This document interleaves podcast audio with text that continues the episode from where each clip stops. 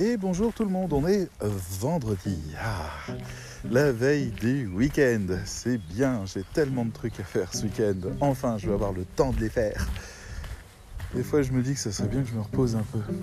Enfin bref, euh, j'espère que vous allez bien. J'espère que voilà, euh, vous avez passé une semaine euh, riche et intéressante et que vous êtes prêts, prêts et prêtes à prendre le week-end. J'ai tendance à le mettre au féminin parce que les statistiques disent que vous êtes 90% de femmes à m'écouter.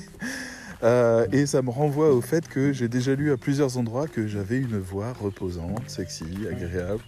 Je, suis dépassé par ça, je vous le dis très honnêtement. Si jamais vous écoutez ça pour vous endormir, je vous souhaite une très bonne nuit. voilà. Et euh, j'espère que c'est juste pour vous endormir. Bref, donc, euh, aujourd'hui, il y a plusieurs sujets qui me viennent en tête. Là, je viens de finir une réunion de correction du Challenge 2 qui porte sur la communication de marque. C'est-à-dire qu'en fait, on, propose huit marques aux élèves qui vont en binôme et ils en choisissent une et ils doivent plonger dedans pour euh, produire un document qu'on appelle la fiche éditoriale dans laquelle en fait ils vont essayer d'aller le plus loin possible dans la compréhension de la marque jusqu'à alors il y a une distinction entre l'entreprise qui crée le produit ou le service et la marque qui communique. La marque est une personnalité une espèce de divinité qui vit avec nous. Si vous imaginez Amazon par exemple, en tant que, que, entité, vous ne voyez pas un, vieux monsieur barbu, ou vous voyez pas, voilà, ce que vous voyez c'est une espèce de peut-être de poulpe tentaculaire qui a des colis dans tous les bras et qui euh, étire ses colis jusqu'à les poser devant chez vous. Peu importe comment vous le voyez, mais en tout cas c'est une entité. Mais comme on a un rapport avec elle un peu particulier. J'ai plus tendance à dire une divinité dans le sens euh, du terme. Vous voyez les films de Ghibli, c'est-à-dire des grands animaux qui vivent avec nous, qui sont euh, enfin qu'on accepte et qu'on vénère pas, euh, juste ils sont avec nous. Voilà. On vit dans un monde un peu fantastique où les marques sont des divinités avec lesquelles on vit. J'aime bien cette idée je sais que c'est pas voilà que beaucoup de gens sont plus cyniques et, réservés que moi mais comme je fais de la communication et que j'entre dans la communication de la marque je suis bien obligé euh, de, visualiser les choses et d'imaginer euh, les petits lutins des grandes des, grandes euh, structures, des petites choses qui sont là pour nous augmenter ou je sais pas. Voilà. Chacun, chaque marque a un désir pour nous, a une raison d'être ne veut pas être là juste pour vendre un produit, mais veut faire quelque chose. Par exemple, McDonald's euh, a une vision joyeuse du repas quotidien. C'est une forme de cantine. C'est un endroit où vous pouvez trouver refuge, où vous pouvez trouver de la nourriture, où vous pouvez trouver des choses comme ça, mais en même temps, ça doit être ludique. Il y a cette notion de ludique au point que ce soit un clown qui les représente, et en même temps, il y a euh, cette notion que le produit doit être toujours très satisfaisant, mais pas exceptionnel. On n'est pas dans un restaurant, vous voyez, on n'est pas dans la performance d'un cuisinier, on n'est pas dans ce genre de choses, on est dans quelque chose de beaucoup plus quotidien, mais toujours ludique. C'est toujours un moment McDonald's, vous voyez, comme les moments Nutella. Et, et, ça fait que McDonald's n'est pas une marque anodine qui ne va pas communiquer en disant nos frites sont bonnes, ils vont communiquer sur la joie, par exemple, parce que pour eux, c'est un moment de joie quotidienne, le McDonald's. Donc c'est hyper intéressant de travailler sur une marque parce que plus elle est cohérente, plus elle a une vision. Et donc voilà, on a ce challenge qui tourne là-dessus où j'avais euh, deux élèves qui travaillaient sur une marque de vélo qui s'appelle Angel, qui a été créée par Marc Simoncini et qui est une marque avec une très forte vision et qui est très particulière dans le paysage des vélos euh, électriques. Et il y a plein de choses intéressantes à dire sur le sujet. La première, c'est, et pas sur Angel en particulier, la première, c'est que tant que vous n'êtes pas rentré dans la marque, tant que vous n'avez pas décrypté la valeur de la marque, en fait, c'est une marque comme les autres. Il y a une question dans le, la fiche éditoriale qui est l'argument différenciant à savoir pourquoi je choisirais Angel plutôt qu'un autre vélo. Et quand on est en dehors de la marque, quand on n'a pas percé les valeurs, on tombe sur des arguments qui sont des arguments de comparatif, de comparaison, c'est-à-dire euh, Angel est un des vélos les plus légers du marché. Ok. Et c'est pour ça qu'il est intéressant. Ou Angel est le seul à proposer cette fonctionnalité-là. D'accord, c'est du comparatif. C'est toi, t'es mieux que toi, toi, t'es moins bien que toi. Mais en fait, quand on est dans l'univers de la marque, quand on rentre à l'intérieur, quand on comprend la vision d'Angel et qu'on comprend la cohérence incroyable de la création même du produit, de toutes ses fonctionnalités, de son évolution à venir, il n'y a, plus de concurrent en fait. Pourquoi ce vélo-là et pas un autre? Parce que si tu veux aller là, dans cet univers-là, dans ce monde-là, ben c'est ce vélo qu'il te faut. Et il n'y en a pas d'autres. Les autres ne font tout simplement pas partie de cette vision. Donc la marque est extrêmement importante pour diffuser un message, pour expliquer quelque chose de sa promesse. Une promesse, c'est important. Dans notre réunion, on avait parlé de ce qui arrive à... Alors désolé, hein, ce n'est pas de la politique en soi, c'est juste de l'analyse de communication, euh, mais ce qui arrive à Emmanuel Macron en ce moment. Il faut revenir aux sources, c'est-à-dire au moment où Macron a lancé sa démarche de En Marche, où tout le monde, en fait, d'un coup, euh, a eu l'impression que tout le monde était en mouvement, que c'était le, le camp, enfin le, groupe qui était en train de penser l'avenir et qui avait une vision de la France et qui voyait quelque chose de, beaucoup plus solidaire, de beaucoup plus puissant, de beaucoup plus performant, de bref. Tout le monde se mettait en marche, c'était un, mouvement de masse en marche. Alors on aurait pu penser que Macron aurait été élu largement pour ça, mais c'est pas le cas. Euh, il a été élu à 24% au premier tour. Un quart des gens ont voté pour lui, ce qui est pas si mal, ce qu'il plaçait, je crois, en premier. Mais euh, euh, enfin, l'élection en question a été un cauchemar. la moitié des, candidats ont été éliminés à cause d'affaires et de scandales. les extrêmes ont essayé de tout racler. Enfin bref, c'était voilà, j'ai pas de critique là-dessus. vous seriez étonné des votes que j'ai fait à l'époque. Donc bref, euh, Macron, en fait, je dis qu'on a voté pour lui et qu'on a adhéré à son projet parce que tout simplement, on a eu les législatives qui ont suivi, c'est-à-dire on a élu les députés qui allaient faire partie de l'Assemblée nationale, ceux qui sont là pour valider les lois et créer des lois avec le gouvernement, donc le, partenaire privilégié du gouvernement. Et là, on a eu 88% de l'Assemblée nationale qui est passé de la couleur du président, ce qui est du jamais vu jamais vu à cette échelle-là. Normalement, on est à 50, 60%, voilà. On a une majorité, euh, voilà. Mais là, c'est totalement écrasant. Et c'est là où je dis que oui, on a tous voté pour le président, il faut arrêter de dire des conneries. On a envoyé les députés qui ont permis au président d'avoir quasiment les pleins pouvoirs. Donc on l'a fait. Donc c'est intéressant qu'on ait fait ça, parce que ça veut dire qu'on a compris le message du président, les valeurs le président est arrivé avec des valeurs importantes, disant par exemple on change de politique. On arrête avec la politique des partis et les petites cuisines internes et les trucs comme ça. On va faire venir des gens du civil, c'est-à-dire des, entrepreneurs ou euh, des professeurs, des gens qui ont du vécu avec les, vrais gens, j'ai envie de dire. Et, euh, et on, va comme ça réussir à redonner un souffle réaliste à la politique. On va réfléchir le monde de demain avec les gens qui participent à ce monde. On va faire. Euh, voilà, les, Français auront le droit de parler sur tous les sujets, ils seront consultés, il y aura des regroupements. Bref, c'était l'idée du participatif, l'idée de, de prendre des gens de chez nous, pas des politiciens professionnels, pour prendre des décisions qui nous concernent tout ça en fait est génial et ça nous donnait envie. Et puis quatre ans plus tard, je dirais pas qu'il s'est trahi parce que il a, vraiment fait et mis en place beaucoup de choses qui auraient dû amener à ça. Mais la réalité l'a rattrapé. Non, c'est pas ça. La recette fonctionne pas. Et finalement, en fait, les gens se sentent trahis par la promesse. C'est là le, cœur du désamour de Macron. Et le fait qu'il ait autant de, gens qui, euh, qui rognent leurs freins, c'est qu'en fait, il n'est pas celui qu'il avait dit qu'il était, tout simplement.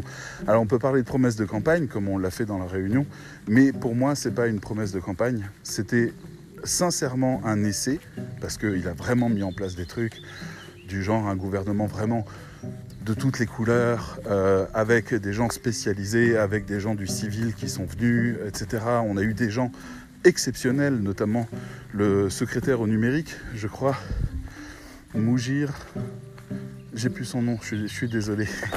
Mougir quelque chose, qui était un mec start-upper, spécialiste, un des meilleurs programmeurs de France, un des meilleurs entrepreneurs de France dans le domaine. Il a fait des choses incroyables pour le numérique en France. Et, c'est génial d'avoir des gens comme ça. Mais sur des sujets extrêmement spécialisés, on est d'accord. Après, on discutera davantage de Blanquer qui est resté un politicien malgré le fait que c'était aussi un ancien prof. On a, voilà, on a eu les vieux ténors qui sont arrivés. On a eu des gens qui correspondaient plus à rien. Castex ne correspond pas à, à la définition initiale. Il n'est pas mauvais, c'est juste qu'il ne correspond pas.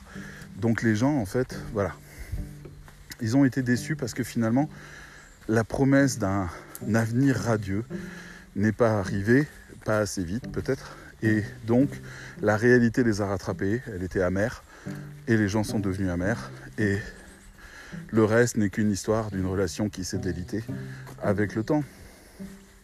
Et, voilà, j'entends, j'entends, on peut aussi l'attaquer sur la politique, on peut l'attaquer sur plein de choses. Il n'y a pas de problème, euh, mais il y a eu surtout un désamour lié à une promesse et à des valeurs. Donc quand une marque trahit ses valeurs, on se retrouve avec une vraie, euh, un vrai sentiment de trahison. C'est, on a vraiment l'impression qu'on s'est moqué de nous. On a vraiment l'impression qu'on nous a manipulés. Les utilisateurs de Volkswagen, très fiers de la marque allemande, très fiers de sa technologie, de ses capacités, etc. ben, quand ils ont appris qu'en fait la marque avait trompé des tests pour faire passer des voitures polluantes, ils se, ils se sont sentis vraiment trahis. Les baisses ont été fulgurantes. Mais ça va avec tout. Hein. Il y a un kebab pas loin de chez moi. Il est passé dans la presse parce que il avait, enfin, c'est un, mec très bien qui tenait ce truc-là, qui l'a refilé à son fils parce qu'il est tombé malade et son fils a pris le relais et son fils a fait de la merde, mais comme pas possible, avec des caisses de viande qui traînaient sous le frigo, des trucs comme ça. Bref, c'est il a été fermé pour raisons sanitaires, le temps de tout nettoyer. Aujourd'hui, je le vois, il annonce des promotions, 2 euros le kebab, 3 euros le kebab, parce qu'il essaye de relancer sa marque, il essaye de relancer son commerce, il essaye de redonner de la confiance. Apparemment, ça suffit pas. Les gens se sentent trahis, en plus de peut-être être malades, mais ils se sentent sérieusement trahis. Et le gars, il voulait monter un four à pizza, il voulait, il voulait développer son activité, il avait plein d'idées. Et comme il n'a pas été à la hauteur de son père, et que la promesse a toujours été que ses kebabs étaient toujours très sains, très bons, très propres, et qu'il a trahi son père, il a trahi tous les clients en même temps, sincèrement, on a le droit d'avoir baissé les bras un temps.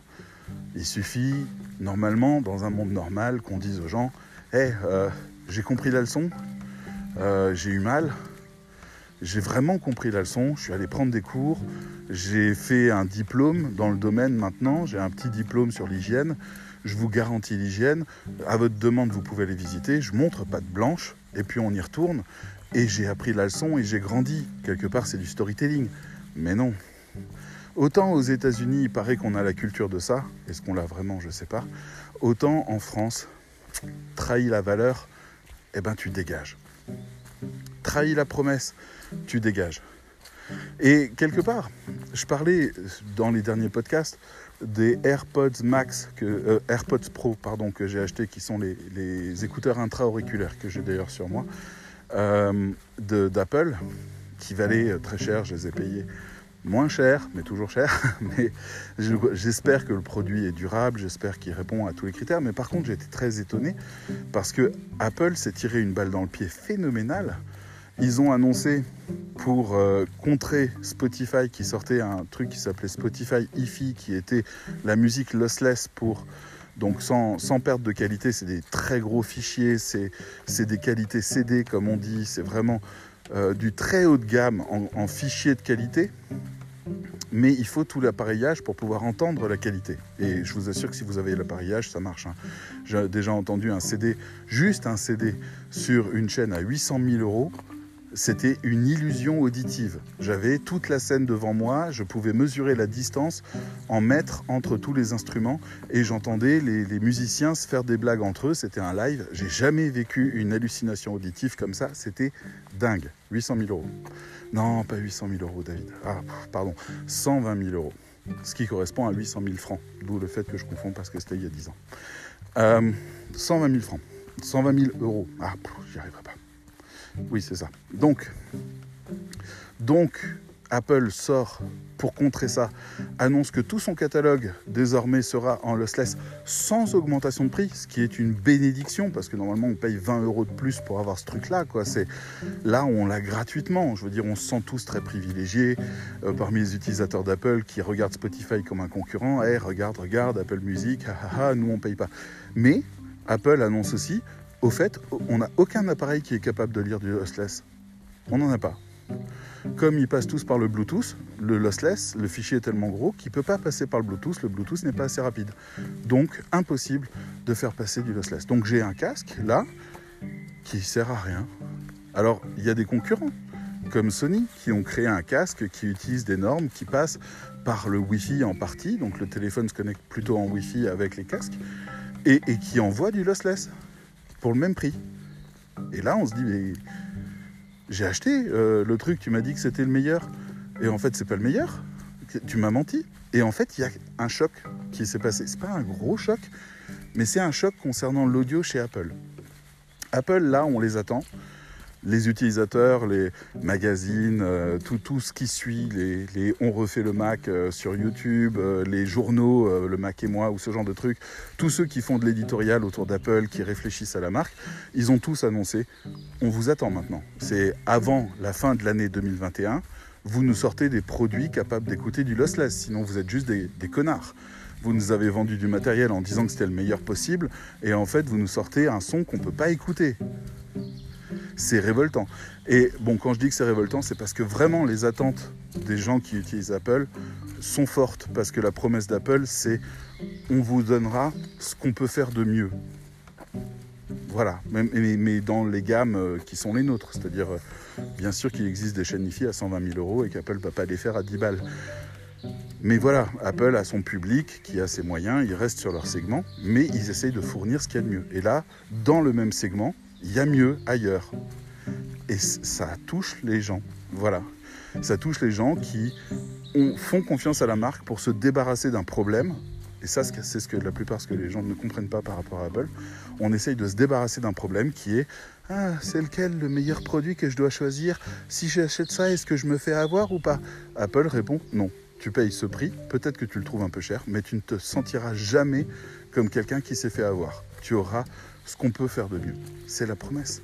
Donc, si en fait ils trahissent leur promesse, euh, il se passe quelque chose. Là, il se passe quelque chose. Il y a un truc qui peut mener à un désamour. Il y a des gens qui peuvent dire Ah ben, je prends les Sony, alors les XM4 qui viennent de sortir et qui sont meilleurs en tout point que les produits d'Apple, que le, le, AirPod Pro qui est le, concurrent.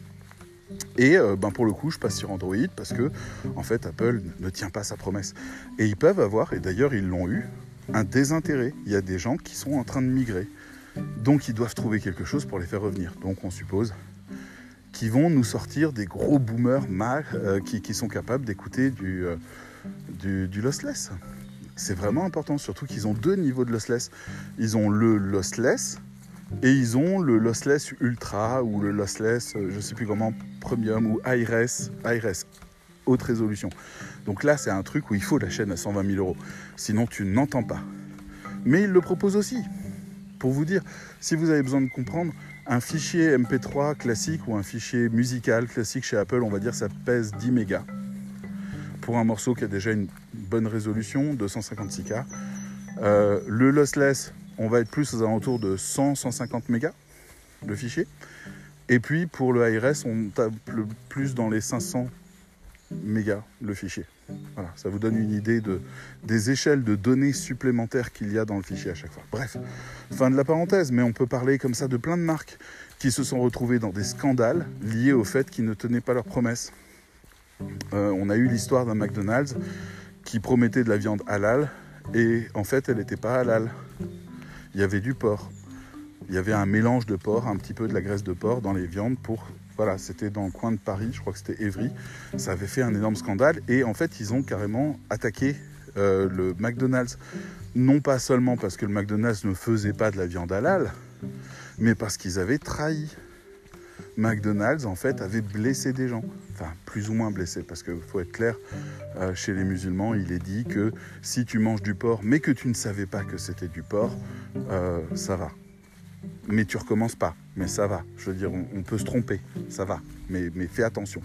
Voilà, c'est ça ce qu'il y a dans, le Coran. Donc c'est pas, c'était pas un drame du fait qu'ils n'étaient pas au courant, mais c'était un drame parce que bah, c'est de la trahison. De la trahison sur un truc en plus qui touche à quelque chose de vraiment essentiel. Donc, vous comprenez? Une marque doit tenir sa promesse. Alors là, on a un vélo et il veut faire une promesse. Est-ce qu'il tient sa promesse? À quel point, en fait, il développe sa technologie pour tenir sa promesse? C'est pas quelque chose d'évident. Ça veut dire que tout ce qu'il va décider de faire, en long, en large et en travers, va aller dans la même direction qui est de tenir cette promesse. Alors je vous dis pas laquelle parce qu'il y a des élèves qui écoutent mon podcast et que j'aimerais bien qu'ils puissent quand même continuer à faire l'exercice. Donc voilà, mais c'est cette question-là. Les valeurs. À quoi ça sert une valeur? Alors les valeurs, c'est aussi vous. Vous avez des valeurs vous-même. Il y a des choses, on sait que vous les ferez jamais. Vous ne ferez jamais une telle chose. Vous ne serez jamais ce genre de personne. Vous ne direz jamais un truc aussi horrible, ou que sais-je. Ou alors au contraire, vous serez jamais gentil face à ça. Vous serez toujours réactif face à telle situation. Vous pourriez dire Ah mais je suis comme ça. Et vous avez raison. Parce que c'est vos valeurs. Voilà.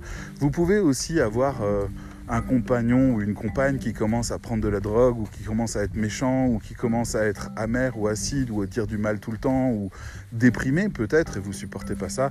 Bref, il peut y avoir une, une opposition de valeurs entre deux personnes qui s'entendaient bien voilà, vous pouvez aussi avoir un ami et puis vous rendre compte au fur et à mesure qu'il a des pensées politiques qui sont vraiment très éloignées de les vôtres et qu'il a des discours qui peuvent être très révoltants. Et peut-être que pour vous c'est insupportable ou peut-être que pour vous c'est supportable. Ça dépendra de vos valeurs. Donc, une valeur c'est pas seulement un mécanisme, c'est pas un caractère, c'est une vision. On vit vraiment pas tous dans le même monde. Si vous êtes euh, si vous êtes de petite taille, vous avez un vécu du monde qui est déjà radicalement différent de tout le monde. Tous ceux qui sont de taille plus moyenne. D'accord? Si vous êtes trop grand, c'est pareil. Si vous êtes trop gros, c'est pareil. Si vous êtes trop mince, c'est pareil. Si vous êtes d'une autre couleur que celle du pays dans lequel vous êtes, et je dis ça parce que vous pourriez être blanc en pays africain, dans un pays d'Afrique ou dans une grande ville d'Afrique et vous sentir en fait de la même manière. Vous pourriez être blanc, mais en Chine. Alors désolé pour les couleurs, hein, mais c'est juste pour vous dire que les Français qui reviennent de Chine ou qui ont vécu en Chine vous disent qu'ils ont vécu une expérience qui n'était pas celle d'un pays euh, euh, extrêmement ouvert et accueillant. Ils sont pas hostiles, mais ils vont pas forcément vous inviter à dîner ou vouloir devenir votre ami. Euh, ils vous regardent plus comme quelque chose de curieux, mais agréable, pas méchant, poli, sympa, pas de problème. C'est juste que vous sentez que vous n'êtes pas exactement à votre place là. Donc c'est des valeurs, encore une fois. Quelle est la valeur de la Chine? Qu'est-ce qu'elle pense d'elle-même? Qu'est-ce qu'elle pense de son peuple? Qu'est-ce qu'elle pense des autres?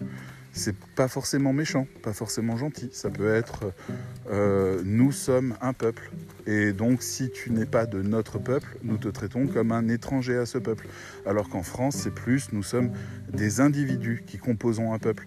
Donc nous pouvons tout à fait sympathiser à titre personnel avec quelqu'un parce que nous avons vraiment une conscience de notre individualité à l'intérieur du peuple. Ce qui mène aussi au fait qu'on discute tout, au fait qu'on pense, par exemple en France, qu'on a tous les mêmes droits tous les mêmes devoirs, tous la même égalité. Alors euh, on pourrait, euh, on peut mettre une tarte à un président. on ne le fait pas, mais on pourrait. Parce qu'en en fait, on n'a pas cette hiérarchisation, en tout cas on l'a moins aujourd'hui.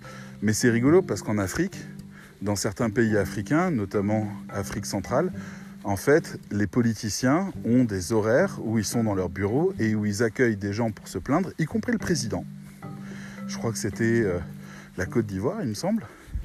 le président a des sessions où il accueille des, citoyens, n'importe qui, hein, le paysan, le, le, chauffeur de taxi, et le citoyen le traite comme un employé, dont il n'est pas content. Écoute, président, euh, tu avais dit que tu ferais quelque chose pour les voitures, c'est toujours pas fait, euh, moi ça m'ennuie vraiment, je ne suis pas content de toi. Et le président dit Ok, j'entends, je vais voir ce que je peux faire. Et, on lui parle, mais vraiment comme un employé, presque comme de la merde. Et c'est ok, parce que le président, dans ces pays-là, a dans l'esprit collectif la position de serviteur de l'État et de ses citoyens. Alors que nous, oh, mon chien vient de lever encore une biche. Oh, elle vient de passer à 5 mètres de moi. Magnifique.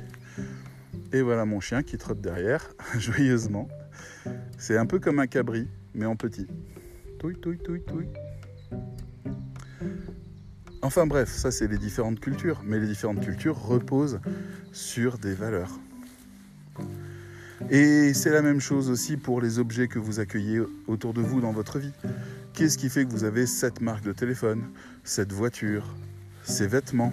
Alors ces vêtements, ça pourrait être parce que vous aimez l'apparence qu'ils vous donnent, mais ça peut être aussi parce qu'ils ont été fabriqués par un styliste que vous aimez, parce qu'il donne des apparences qui vous plaisent, et parce qu'il a une vision qui vous plaît. Ah, euh, je sais pas, par exemple Coco Chanel qui a mis des pantalons aux femmes, c'est pas anodin. Ou je crois que c'est elle aussi les mini-jupes, ou je crois que c'est elle aussi d'ailleurs les, les soutiens-gorge je crois. Enfin bref, euh, on a des personnages, ça se trouve c'est pas elle du tout pour euh, l'un de ces trois ou même les trois, on a des personnages euh, qui ont marqué l'histoire parce qu'elles ont amené quelque chose de presque politique. Le pantalon pour les femmes était presque politique. On pourrait parler de l'histoire de la robe et du pantalon parce que en fait c'est assez tardif le fait que les hommes aient arrêté de porter des robes et des jupes et des trucs comme ça. Assez tardif. et on est passé au pantalon et c'est devenu un critère différenciant. Mais avant, tout le monde portait des robes et des jupes. Euh, mais voilà, le fait de ramener la femme à son droit d'être égale à l'homme passait par le fait qu'elle puisse porter un pantalon, chose qui était inimaginable à l'époque. Et on a quelqu'un qui a fait ça. Donc pour le coup, on a plein de gens qui ont adhéré à la marque Coco Chanel parce que ça, c'était symbole d'émancipation. Et donc en fait, on aimait tout ce qu'elle créait parce que tout ça avait un symbole d'émancipation. Ce sont des valeurs. Ok? Et et si c'est un parfum, par exemple, si vous avez un parfumeur qui travaille sur un ressenti, sur une émotion, sur quelque chose et que vous vous y connaissez un peu en parfum, vous pouvez avoir un parfumeur que vous aimez vraiment. Quelqu'un qui, lorsqu'il fait une création, vous avez très très hâte d'aller le sentir et vous vous sentez très proche de l'odeur que vous ressentez. C'est pas pour rien, c'est parce que en fait vous avez des valeurs communes. Une valeur, c'est pas seulement je veux que, je crois que. Ça peut être aussi pour moi la vie est un nuage. Pour moi la vie est une discrétion. Pour moi la femme est une fleur légère. Pour moi la féminité est quelque chose de discret ou au contraire quelque chose de flamboyant ou alors de fruité. Euh, il y a quelque chose comme ça qui raconte. Et, le parfumeur, en fait, fait un acte de valeur en créant son parfum. C'est pas juste j'espère que ça va sentir bon. Il y a plus de 50 ou 70 ingrédients qui vont des essences de plantes aux essences d'agrumes, voire aux essences d'animaux. Oui, il y a des animaux dans les parfums. Et, euh, et il essaye de composer une note qui raconte quelque chose. Et pour le coup, il donne un nom qui essaye d'évoquer ça. Il essaye de raconter quelque chose qui parle aux gens qui partagent cette valeur. Il faut s'intéresser au parfumeur ou à la marque pour comprendre le parfum. Sinon, en fait, on n'a qu'un rapport à la fragrance et on ne comprend pas tout à fait le parfum. Parce qu'il y a les notes de tête, les notes de corps, etc., les notes de nez, les parfums, les bouquets, les temps, etc. Il y a beaucoup, beaucoup de critères dans les parfums. Et donc voilà, tout, tout est constitué de valeurs, c'est-à-dire que tout est constitué d'humanité. Tout, la moindre chose, le moindre morceau de bois taillé en regardant l'horizon raconte quelque chose. Il y a des gens qui vivent que dans des meubles anciens, qui ont vécu et d'autres qui vivent que dans de la modernité. Il y a des gens qui n'achèteront que des voitures neuves, alors que d'autres n'achèteront jamais de voitures neuves et que des occasions. D'autres qui n'achèteront que des électriques et des choses écologiques, et d'autres qui préféreront les énormes 4x4. Ces gens-là ont des valeurs, c'est-à-dire ils ont une vision. Et le produit, en fait, rentre dans la vision. Alors, il peut y avoir des époques qui changent les visions comme par exemple le fait que la majorité des gens aujourd'hui disent que quand ils changeront de voiture, ce sera pour une électrique Ils le savent déjà, même si c'est dans 10 ans. C'est pas la question. Ils garderont leur voiture le plus longtemps possible, mais ils la changeront pour une électrique. Non pas parce que le monde leur impose, mais parce que c'est l'époque. Est-ce qu'ils ont des croyances là-dedans? Est-ce que ça veut dire qu'ils font du vélo le reste du temps? Est-ce qu'ils économisent l'eau? Est-ce qu'ils achètent que des produits bio? Non.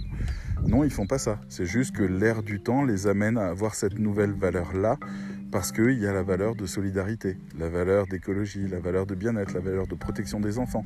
Il y a quelque chose comme ça qui se grève dessus. Et tout ça, en fait, le marketing et la communication sont là pour le déployer et le verbaliser, afin qu'il soit transmissible entre humains. Parce que si vous êtes rédacteur web et qu'on vous donne un document comme une fiche éditoriale et qu'on vous dit voilà les valeurs du produit, vous pouvez vous projeter dedans, vous pouvez vous mettre à sa place. C'est comme au théâtre. Si vous lisez euh, une phrase qui dit ah, ah je te retrouve enfin Martoni, je vais te tuer, ok, je vais la jouer, ah, ah je te retrouve enfin Martoni. Mais non, pourquoi? Ben Parce que ton personnage, euh, c'est sa fille qui a été assassinée par ce Martoni. Ça fait 4 ans maintenant qu'il cherche à l'atteindre. L'autre le roule régulièrement. Il a déjà en plus agressé des personnes autour de lui, des personnes qu'il aime. Il le voit comme un danger. Il a même manqué de se suicider une fois et a décidé de continuer à vivre jusqu'au moment où il aurait ce gars parce que c'est le but de sa vie, se venger, lui enlever sa vie, c'est la dernière chose qui puisse lui donner de la satisfaction dans ce monde, et juste après il disparaîtra parce que sa vengeance sera accomplie, et il veut arrêter Martoni, mais pire encore, il veut arrêter toute la descendance de Martoni, et il a déjà tué son enfant. Et Martoni au bout du bout, et ils sont là tous les deux à se regarder, et la maison brûle, et ils savent que quand l'un tuera l'autre, il se tuera juste derrière.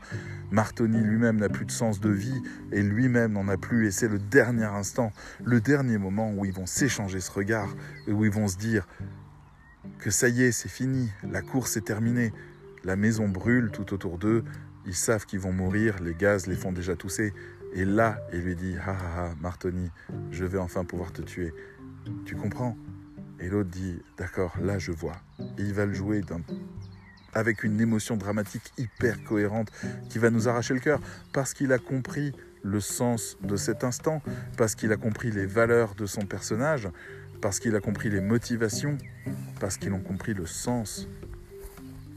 Et c'est ça, la communication, c'est de pouvoir dire à des gens qui vont interpréter le rôle, comme les rédacteurs web, comment ils doivent l'interpréter, à qui ils doivent s'adresser, qu'est-ce qu'ils doivent dire, qu'est-ce qui est important pour les gens à qui ils parlent. C'est ça qui est important. C'est que les valeurs de l'entreprise, les valeurs de la marque, soient entendues par les clients qui sont concernés par ces valeurs. Je vous le rappelle, hein, euh, au tacos avec ces énormes tacos bien gras avec de la sauce fromagère et des nuggets et des frites et de la viande et c'est juste immonde. Euh, ces gens-là font une communication qui s'adresse probablement pas à vous si vous mangez pas ça parce que vous, vous avez juste trouvé ça dégueulasse. Mais en fait, il s'adresse à des gens qui entendent ce message-là. Et ils vont dire Ouais, t'as la dalle, viens péter un haut taco. Ok. Voilà, moi j'ai la dalle, je vais pas manger ça. Je vais manger d'autres choses, plus de goût, moins de gras, des choses qui m'intéressent plus. Mais eux, c'est bah, viens péter ton haut taco. Bah ok. Vous comprenez l'idée? On s'adresse pas à tout le monde. On s'adresse aux gens que notre message intéresse parce qu'il fait sens pour eux. On a besoin du sens. Et ce challenge 2, c'est la première rencontre avec la question du sens. Et c'est le fait de plonger dans la communication et de découvrir quelqu'un qu'on voyait à distance. Dans ce challenge, j'aime bien parce qu'il y a d'autres marques. Il y a Burger King, par exemple, euh, qui est hyper intéressant. Il y a Lady Gaga, que j'ai mis parce que juste il y a tellement de gens qui savent pas qui est Lady Gaga, qui ne comprennent pas Lady Gaga parce qu'ils restent loin, ils restent en dehors, ils la comparent à d'autres alors qu'elle est totalement incomparable une fois qu'on rentre à l'intérieur de la marque parce que Lady Gaga est une marque. Elle a toute une série d'actions qui sont cohérentes et qui envoient un signal à des gens particuliers qui avaient besoin de ce signal. C'est hyper intéressant. On a, on a, oui, on a Marie Kondo J'adore la spécialiste du rangement. Alors elle, bon Dieu, quand on plonge dedans, c'est un univers incroyable qu'on découvre. Et quand on n'y plonge pas, ben, c'est une méthode de rangement, avec un peu de bien-être. Mais c'est tellement plus que ça. De toute façon, dès que vous vous intéressez à une marque, c'est tellement plus que ça. Donc, n'ayez pas peur du marketing. Il est là depuis toujours. Il est là dans les récits qu'on vous fait des auteurs des livres que vous aimez. Il est là dans l'histoire des cuisiniers chez qui vous aimez aller manger. Il est là partout parce que c'est de l'humain. On a besoin de comprendre comment une marque nous parle, pourquoi cette marque existe, avant d'adhérer à son produit.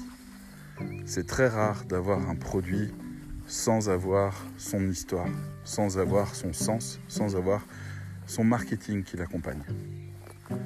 Le marketing, je le définis d'une manière très simple et très très très incomplète. Vous inquiétez pas, c'est très très très incomplet, c'est volontaire.